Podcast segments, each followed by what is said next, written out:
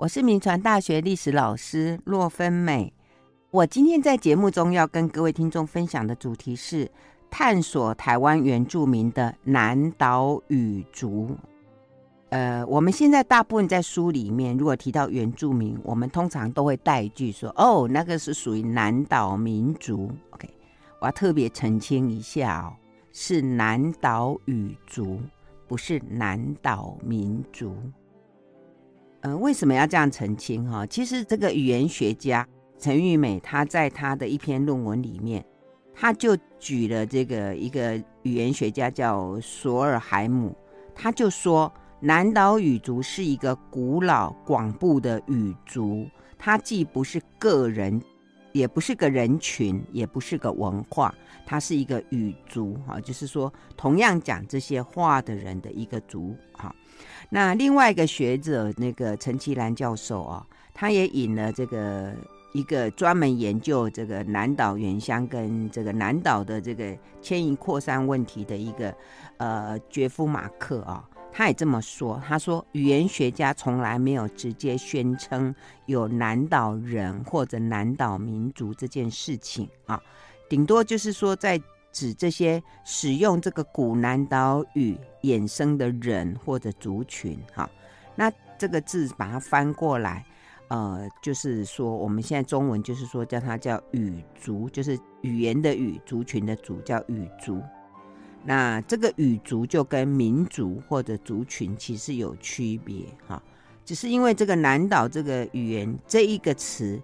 通用之后，那就会被广泛的去指称。啊、呃，一些什么族群啊、民族啊、社会啊、人类啊等等，哈。但是我们要说，其实，在整个这个语言学家或者这些呃研究者，他们在讨论这个南岛这一个概念的时候，都是指一个叫做语族，好。所以我特别声明我的题目，或者是说我们这个这一个名词，它就叫南岛语族，好。所以我们说台湾原住民。是属于南岛语族这样，OK。那这个所谓的使用南岛语言的的这个人哦，目前的这个人类学家所指称的，就是指分布在太平洋、印度洋的整个广大海域的岛屿，他们用的语言。那西起非洲东岸的马达加斯加岛，东部到达这个南美洲西岸的复活岛，那南部呢就起自这个纽西兰。那北部到台湾，大概就是涵盖整个东南亚半岛，还有群岛的他们使用的语言，但是并不包括澳洲或者新几内亚部分的地区跟南太平洋的有些岛屿。那也就是说，包括台湾原住民在内，然后另外菲律宾、印尼、婆罗洲、沙劳越、马来西亚、纽西兰，还有整个南。太平洋的著名，他们讲的话就是叫做南岛语。那南岛这个词就是指南方的岛屿啊。那当然，除了这些地方之外哦，那东南亚大陆的能有少数残留有一些呃南岛语族，那他们讲的也是南岛语啊。那这个南岛语总共大概有。九百一直到一千二左右的这个语言都属于南岛语。那南岛语族是世界上第二大语族，第一大语族是非洲刚果语族。那南岛语族是算世界第二大语族，哈。那使用的人口大概有三亿人左右。这就属于所谓的南岛语族哈。那南岛语族大概又分为北、西、东三个支语啊。那北部大概就是我们所称的，就是以台湾境内这个叫福尔摩沙语啊。那当然，台湾的原住民里面有一个族比较例外，就是雅美族啊，就南语的雅美族，他们的语言大概属于是菲律宾这边的所谓巴丹语。那其他就属于这个所谓的福尔摩沙语。那另外这个西部的这个南岛语，主要是包括东南亚啊那些语言。那菲律宾境内的，还有印尼境内的啊。另外就是像那个帛琉语啊，还有关岛，还有塞班岛那些，他们大概属于这个西部的这个南岛语哈。那另外就是还有一种就是这个呃。波利尼西亚、那个密克罗尼西亚、美拉尼西亚那边又是另外一个语，好，那这就是所谓的这个南岛语，其实它是分了很三个部分这样。那这么样的一个南岛语族，到底怎么跟台湾接上关系？哈，那这些语言学者他们怎么去发现说？因为我们知道，呃，这个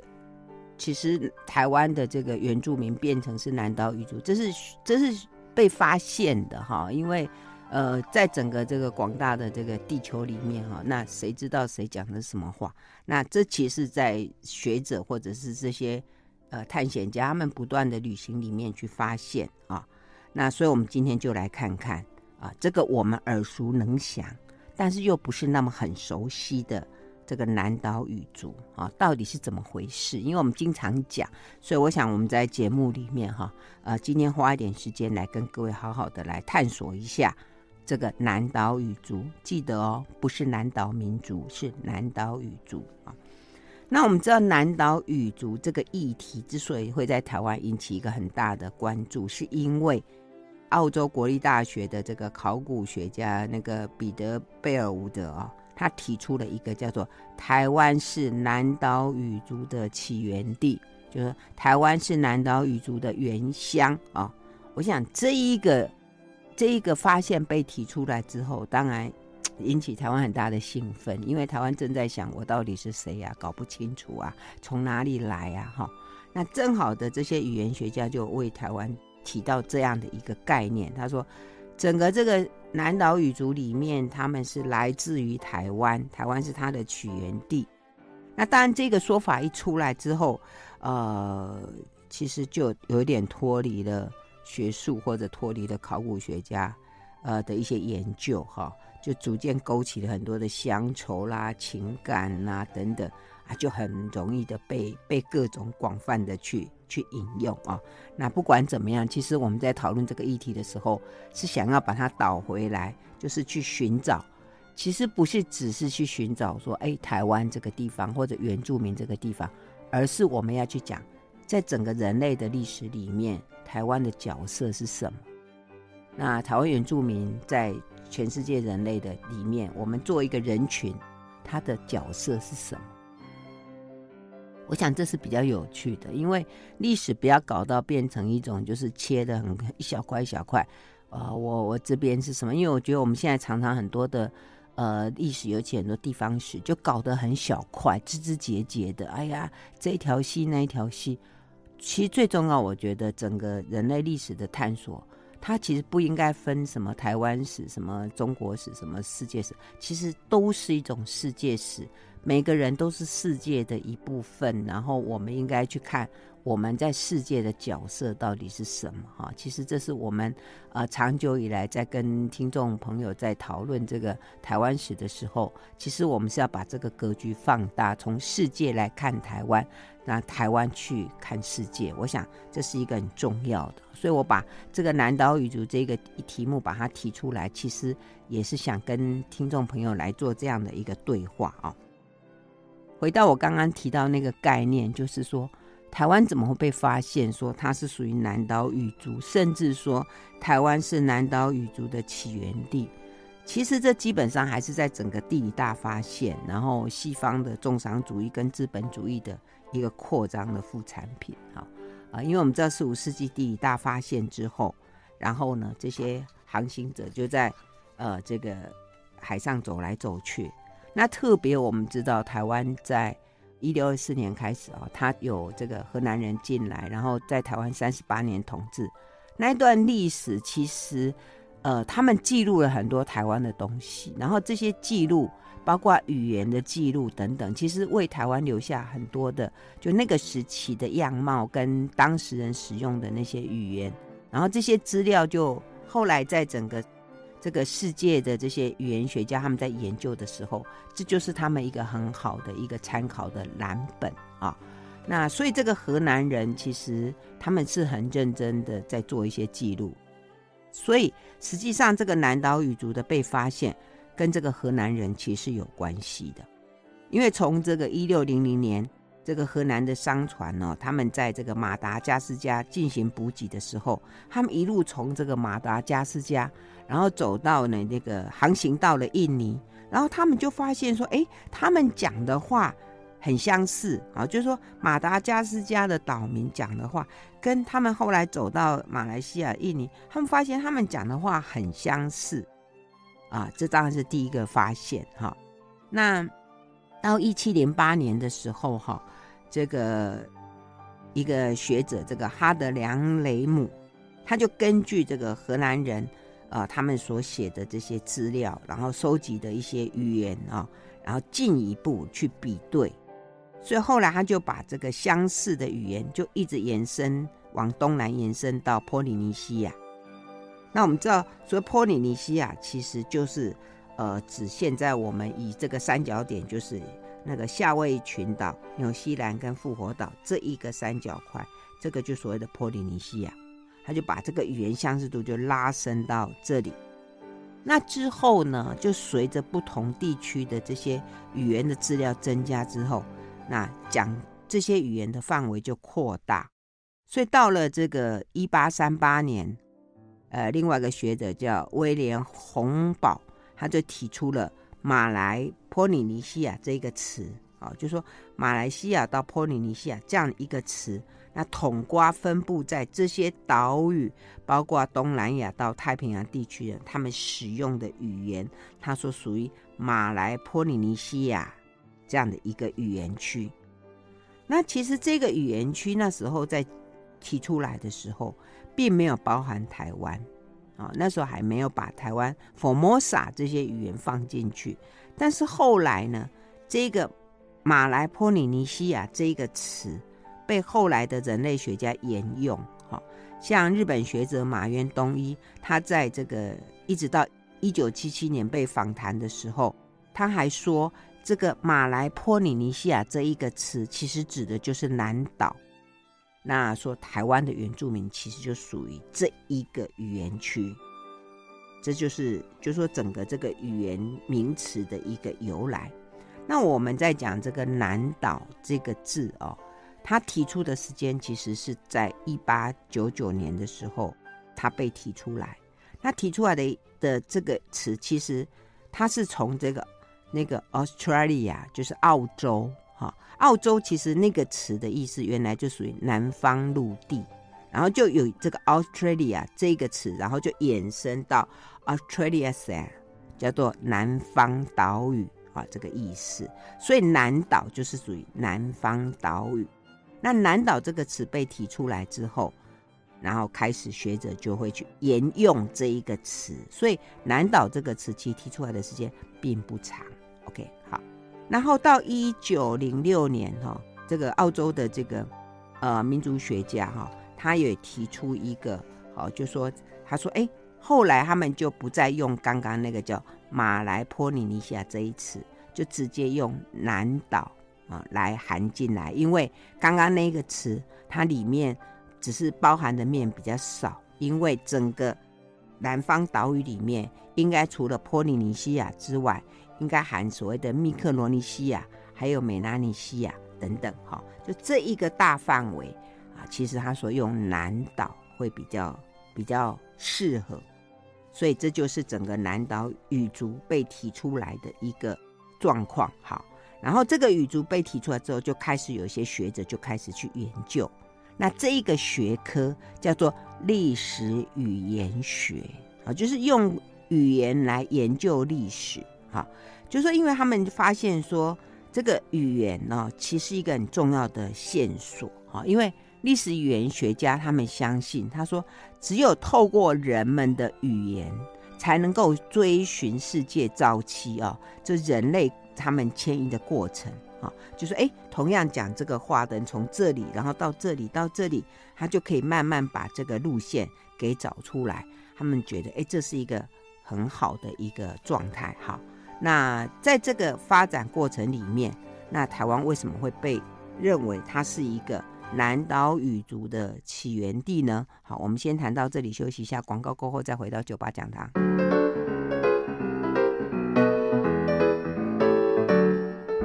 时时刻刻报新闻。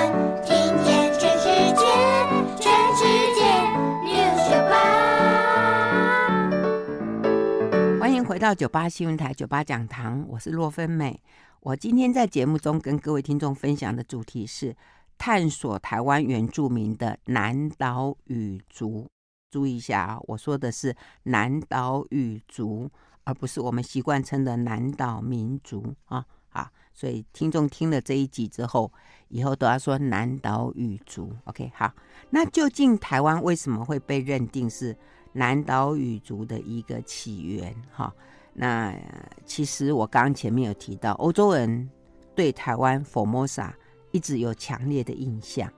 因为荷兰在统治台湾期间，甚至前前后后，其实有很多荷兰的人啊、来台湾做过调查，而且台湾当时的这些传教士，呃，像甘志士啊，呃，他们为了要在台湾传教，所以他们有编写台湾的一些词典啊、包括像那个。呃，希拉雅的词典、胡维龙的词典，那这些词典他们所留下的语言，其实就后来变成为整个这个欧洲他们的一个等于是民族志跟一个语言的记录哈。所以你知道，后来很长一段时间，在这些欧洲的学者，他们只要讲到东方啊、他们都会使用 Formosa 这个语言，然后所以。为什么在这个南岛语言的研究里面，台湾会被放进去？其实是因为当时他们留下记录啊、哦，所以这个历史告诉我们，就是写下来很重要。OK，我在上一次节目里面也一直呼吁听众朋友，就说你不管去哪里，你在 Facebook 上面记得写下来。OK，因为你写下来才能为后来的人留下一些，呃，他知道我们使用的语言跟我们。我们的一些用词，那这个其实对整个就等于是留下我们这边一个很重要的一个后来的人要研究我们或者要理解我们一个很重要的一个资料，所以台湾其实会被放到南岛语族里面，其实是当年他们留下了很多的资料。OK，好，然后经过这些欧洲的学者他们长期研究之后，他们就提出了一个。台湾是南岛语族的原乡，这样的一个说法，那它的根据是什么？他们说，作为一个语言的原乡哦，它是要找出那个语言之间奇异度最高的地方，就说你在同一个地方，它的语言的差异性很大，所以他们就发现说，作为一个就是台湾这里的原住民的语言哦。在他们整个南岛语系的分支里面，台湾这里就有十个，哈，那就是说第一层哈，因为他们那个语言就这样分，就是哎，第一层他们发现有十种，那其中九个都属于台湾的原住民在使用的，那就一另外一支，然后这再往下，然后就分布到呃所谓的南岛语言区的那些所有的地方去，所以台湾自己就在。台湾的这个古南岛语里面，十个系统里面，它自己就含了九个啊，所以这个奇异性就很大。所以他们说，那个奇异度最高的地方就是它的原乡哦，这是台湾作为一个原乡的一个呃主要的原因。那这个说法到目前为止，其实是被呃世界的一些语言学家所认可的哈。嗯、各位不用怀疑哈，这是语言学家都认可的。OK，好。那所以你知道台湾的这个原住民啊，呃，就是我们知道现在台湾原住民的族群非常的多，那使用的语言也非常多，到现在还能够辨识出来的还有二十几种哈。所以你知道这是全世界语言密度就是分，而且密度最高、分歧性最大的地方啊。所以他说他是这个南岛语族的原乡，我想一点都不为过。好。那既然讲到这里，那可能又涉及到另外一个问题，各位听众朋友可能会问说，那这些原住民是哪里来？哈，那这这当然就牵涉到所以人类的迁徙的问题哦，所以我们要把台湾要拉到全世界去看，就说人类怎么迁迁迁到台湾过来哈。呃，如果一般到我们目前为止哈，大概学者都同意，就说人类是从非洲出来。那从非洲出来之后，呃，大概在六到十六万年到十万年前，就发生了两次的人口大迁徙啊。那第一次大迁徙的时候，是一部分人就留在非洲不动，一部分人就移居到西亚啊，这是第一次的大迁徙。那第二次的迁徙呢，就是移居到西亚之后的人，那一部分就往北到欧洲去，那有些就往东走，往东的人就到达中亚、东北亚啊，那最后有一部分人就经过白令海峡就到美洲啊，那有一部分人就往南迁徙，到达南亚、东南亚，最后到达澳洲、新几内亚，那另外一部分人就往东。最后就到达了台湾，哈，也就是我们所谓的南岛语族，哈。我有验过 DNA，我的祖先应该就是这一支，然后来到台湾的，啊，呃，到达台湾这大概是在五千五千年前，啊，那南岛语族就在台湾整个，呃，有一支就又往东海岸啊往南迁徙，啊，到达了菲律宾、印尼等等，啊，就一直往下，后来就形成了。那一个后来的南岛语族，OK，好，所以这个是一个人类的迁徙的一个路径。那当然，因为我们是广播，呃，我刚只能这样形容一下，因为我们没办法把这个图像呈现给各位哈。不过各位就知道，就说人类从非洲出来，然后有好几次的好几个路线，然后另外有一支就是呃来到了台湾啊。那来到台湾之后，大部分就留在台湾。那另外有一支就是后来往往南走，然后就变成了所谓的南岛语族的这一支，这大概在五千年前，呃，再迁出去的。哈，好，那回过头来哈，我们再来说，台湾是这个南岛语族的原乡，这个论点呢，它不是一次就提出来，它其实一步一步被提出来。那我来说给各位听听看，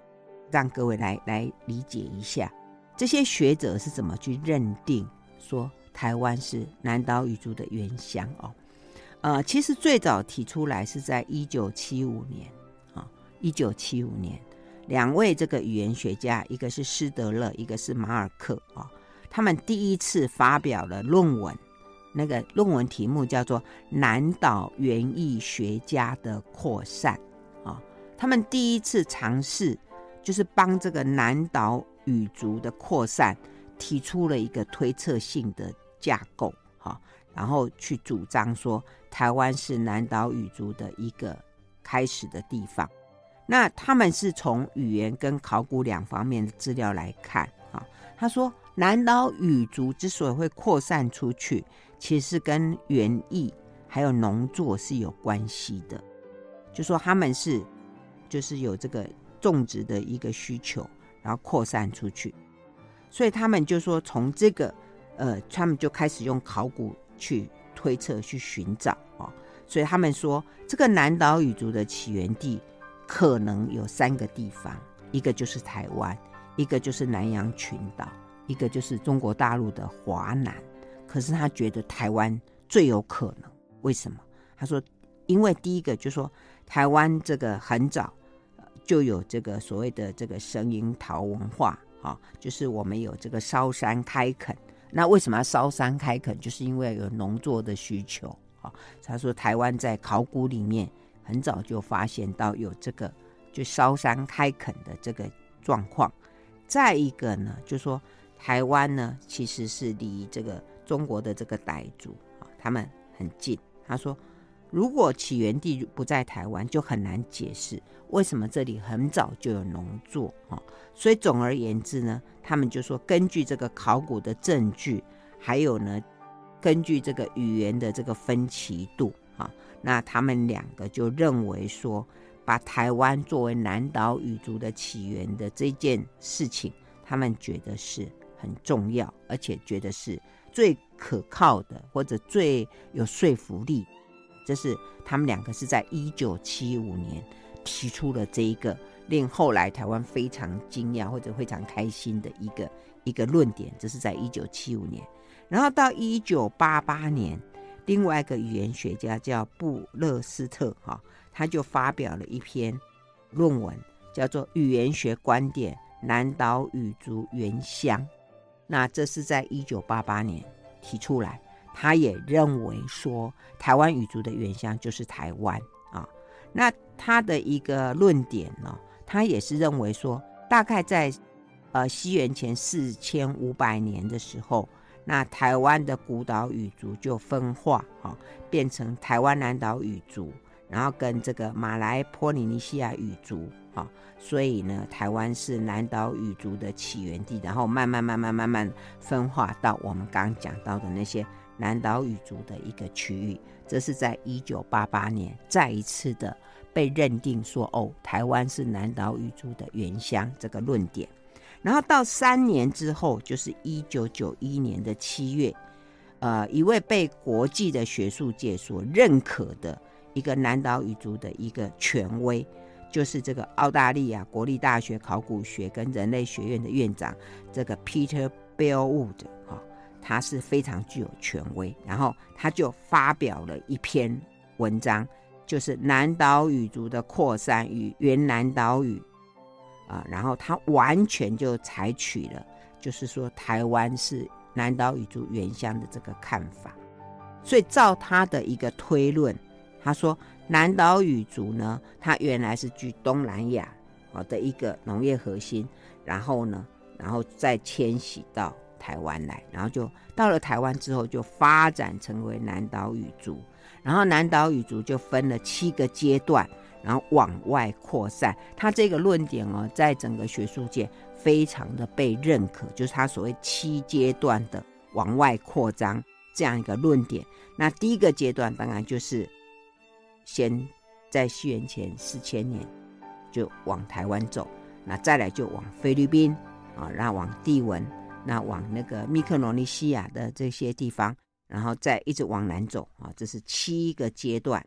而且这个 Bellwood 他认为说，这些原来居住在台湾的这个古南岛语族，他们是一种农业的经营者，那他们可以耕种稻米、小米，还有甘蔗，还有其他的农产品。然后他们会建这个，就是他们会做这个独木舟，然后他们会在这个建筑物呢都有这个栏杆，他们会养猪啊、养狗啊，哈。而且他说这些的语词。都在这个古南岛语里面都可以找到这些呃，比如动物的名字啊、稻米啊、小米。那另外他说，在这个考古学上，他们也从这个这个陶片呐、哈，还有这些碳化的骨粒里面，还有动物的这个骨骼里面，就找到了这个证据，哈，就这一个是非常具有权威的这个 Bellwood 哈，他在一九九一年提出。哇，那当然，这个论点提出来，就让整个台湾的这个所谓南岛语族的这一个系统，那就更有一个说服力哈。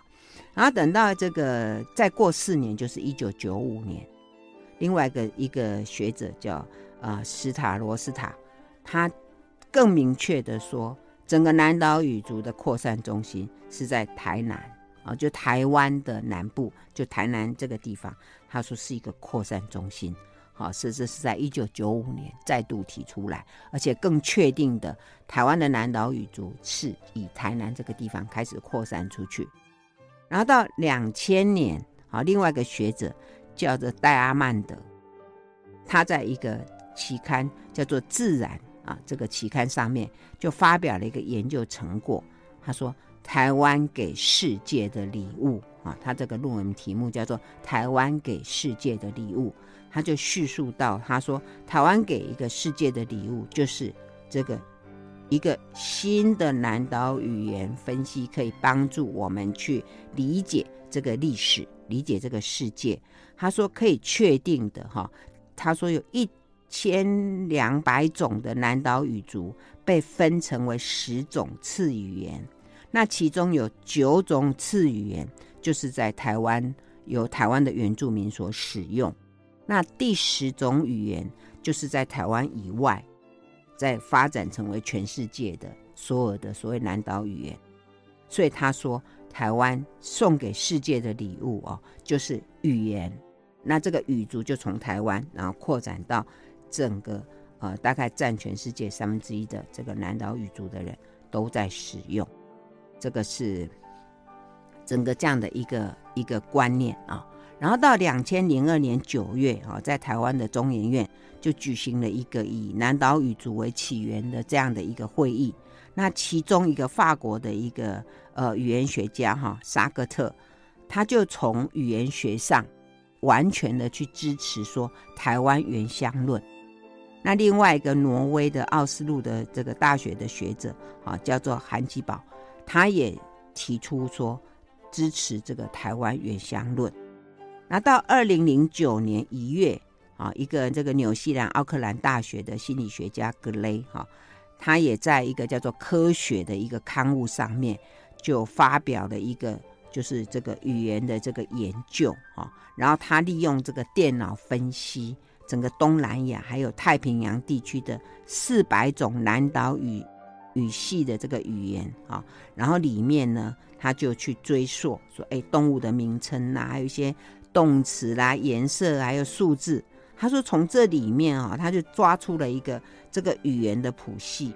然后他就呃证实说，所有的这些语言是源自于台湾。他说大概在。呃，五千五百年前，然后从台湾出发，然后迁徙到菲律宾，然后呢，在这个扩充扩充到这个太平洋、菲律宾等等，哈，然后一直到马达加斯加，哈，就是整个。所以我刚刚这样子提，就是说整个这个呃这个学术界啊，他们怎么开始去逐步去建构说台湾是南岛语言的一个。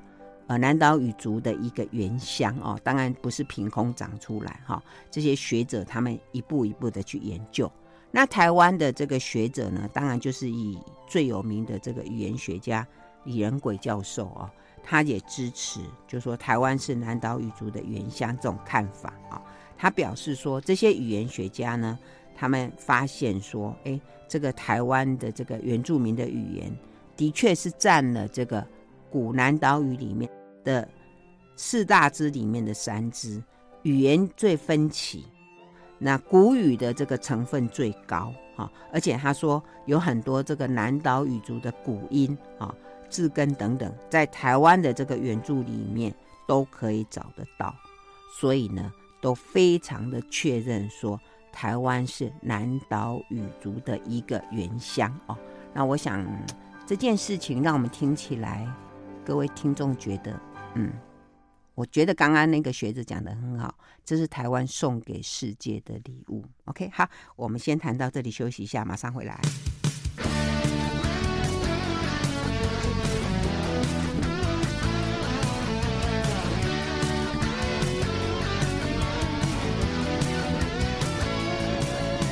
时时刻刻报新闻，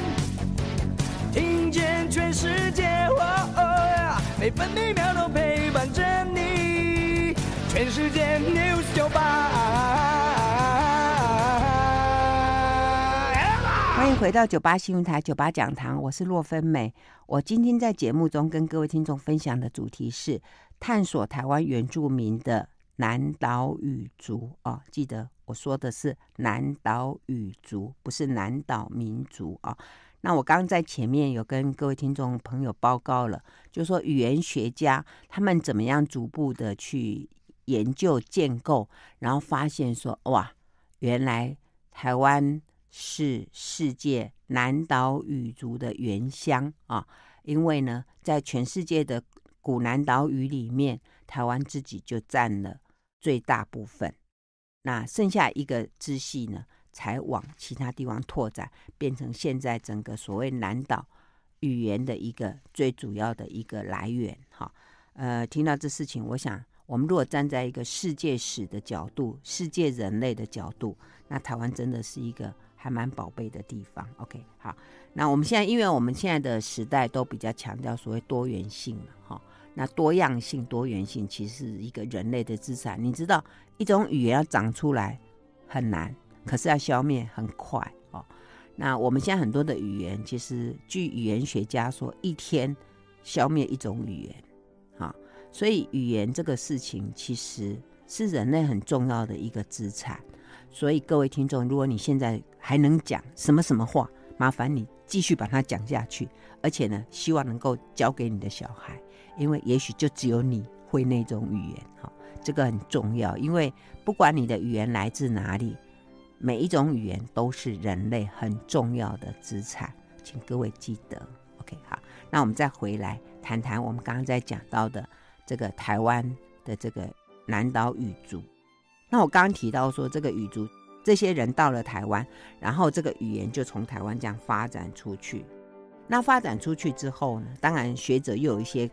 研究，就是说到底是很慢的出去，还是很快的出去？哈，所以这个论点里面有两个，因为我们刚刚不是讲到那个 Bellwood 有那个七阶段论嘛？那这一种观点呢，其实是比较慢的啊，因为它是慢慢出去。可是另外一种观点是比较快速移动，就是说大概两千年就移动了一万公里，这个叫做快速移民。呃，在语言学的这个论点里面，他们叫做特快车了哈，就是说它很快很快的去就传到了这个呃整个南岛语族的这个分布区啊。那当然过去是很难证明啦，但是越来越多的证据显示哦，就说大概呃现在的研究大概说六千年前呢，台湾岛的原住民就一群群很快的就到太平洋各地去。那包括菲律宾啦、啊、关岛啦、纽西兰，甚至夏威夷还有复活岛，哈，那这些语言其实都很快的就就出去了，哈，所以这就是整个语言拓展出去的一种方式啊。不过呢，我们刚刚这样讲，那当然这是一种说法，哈，呃，因为研究嘛、学术嘛，就会有一些不同的意见，所以其实长久以来也有很多不同的声音。啊，也有很多不同的挑战，啊，譬如说那个 Bellwood，他就一直主张，就是说整个人类的扩展，语言这个南岛语族的扩展，就是由北方然后往南，因为台湾在整个南岛语族最北。那我们刚刚讲的所有的论点，就是说由北然后往南去扩展，啊，这是一种由北往南扩展的一种说法。不过呢，在考古学界，他们有不同的声音啊。譬如说，另外一个人物叫做威廉索尔海姆啊，他就是他是比较研究这个东南亚，他就提出他说，呃，他认为啊，整个这个南岛语族的分布，并不是我们刚刚前面讲的那个样子。因为他说，菲律宾跟台湾在新石器时代的文化，他发现两个之间其实没有很相似的地方啊、他觉得菲律宾那边是从印尼那边过来，哈、而且时间上可能更早，所以他很反对我们刚刚讲到那个由北往南的扩张。他认为是由南往北，甚至是往其他地方的扩充啊。那当然，这样的一个观点呢。呃，也是呃，可以值得去讨论啊。那另外也有一些学者也提到说，从这些物种的这些呃染色体啦，或者是呃一些立线体上面去看，他们去推测说，哎，这个呃并不是都由北往南，可能是由南往北等等啊，也有这样的一个一个观点。那另外有的人呢，也去特别提到，他说。呃，其实旧石器时代晚期的人类已经开始进到澳洲、新几内亚等等，哈、然后他们之间呢，早就在从事一些远距离的一些交易啊、所以他们认为，如果贝尔伍德的说法是对，那很多的东西就变成例外。那这个例外如何去说服啊、这个很多学者就会开始提出一些不同的一些想法。那我想，在现在这种科学证据的时代啊，而且现在科技很发达，呃，其实很多种观点的提出是好事情，因为可以互相的印证啊，而且呢，可以互相呃之间呢，可以彼此去呃，以前是有一种就是说我发现了，你发现了，我们互相可以来印证，可是还有一种方式就是我们互相验证，就是我找到跟你不一样的，然后呢，我们互相来比对。所以，就一个人类的一个研究来讲，我想透过这些发现，啊，我们可以发现，哎，各位听众有没有发现一件事情？哎，为什么我们讲历史好像讲到在讲什么考古啊、语言呢？其实这是我们再回溯来哈。我为什么要提出这些？呃，从上一次各位听众可能就发现，哎，我的内容好像在往前推哈，因为历史的东西哈。呃我们过去都是说文献啊，就是说只能用文字的去讲，所以我们过往讲台湾历史，就是哎，台湾四百年呐，啊，呃，或者像这个连横在这个《台湾通史序》里面，他就说台湾以前是荒岛啊，筚路蓝缕啊，然后直到汉人移民进来啊，这种以汉人移入台湾作为台湾历史的一个历史观。啊，这是我们长期以来一直在在使用、一直在沿用，甚至来解释台湾。可这样的观点哦，在这些考古学者。考古人类学家甚至语言学者，他们就非常的不认同。呃，像这个考古学者刘益昌教授，他就说，台湾的历史哦，应该从自然的历史说起，而且呢，他说应该是从呃，就是去谈人跟这个土地的互动，然后最后才去谈人类口传或者是文字记录的。哈，因为人类没有文字之前，其实人类的活动已经非常多。那如果以台湾来讲，你一直到有文字，那就很晚了，对吧？呃，最早也是河南人，那再来就是到这个汉人进来。那我们知道，尤其这个清朝统治台湾两百年里面，其实文字的记录很少，因为那时候台湾读书人很少，那顶多就是一些呃，这这是清朝派来台湾当官的人，他们稍微记录一下，也没有很清楚的调查。河南人有调查。那后来日本统治台湾的时候，他们也为了要统治台湾这个地方，然后也做了很多的调查。问题是这些资料都不多，所以如果你要用台湾的这个文字的记录研究台湾，其实台湾的历史非常的短。所以，呃，我比较认为说，因为现在这个台湾的这些考古啊、人类学者都非常的认真，然后帮我们提供很多的资料。啊、所以呢，照这个刘益昌老师他就提到，他说，如果我们能够借用或者是加入了这个考古学者或者语言学者的观点，那我们可以去扩充整个台湾的时空，还有人群的视野啊，我们就不会只认为台湾什么历史，哪有历史啊，四百年而已啊，那么短哈、因为其实照这个考古学的研究发现，台湾三五万年以前就是。有人类在活动啊，啊，而且台湾这个地方的原住民，他们不是只有在一个地方定点，他们是会移动，而且那个移动的范围超过我们的能够想象。因为我们现在在讲说，哎，台湾要找出台湾的这个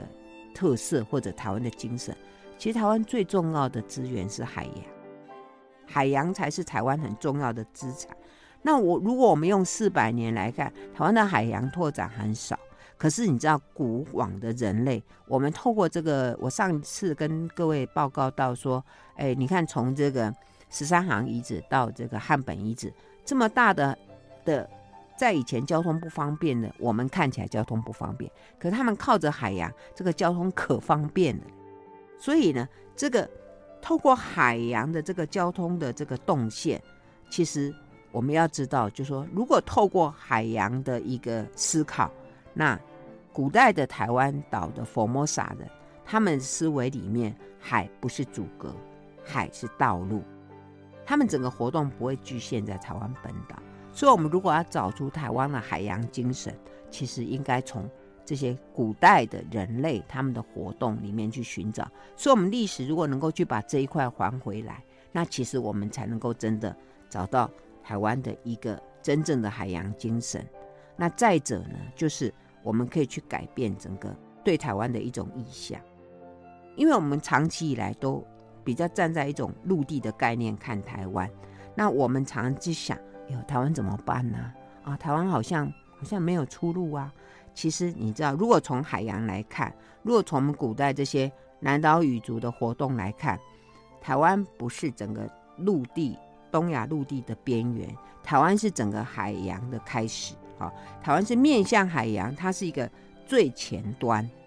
它是开拓性的。台湾这个位置，它是非常的具有开拓性。所以，我们如果要找出说我们整个台湾这个地方的整个文化的意涵，那我们就要从这些古代人的活动的这些轨迹里面去找。所以，我想我在上里上一次跟今天在为各位做的这些报告，最主要就是期望我们。透过这样的一种呃讨论，我们可以去拓展我们对台湾的一个思考，跟台湾的视野。所以我想，这就是我在这个节目里面想提供给各位的。好，我们今天节目进行到这里，谢谢收听，酒吧讲堂再见喽。酒吧讲堂下课，起立，立正，敬礼。谢谢老。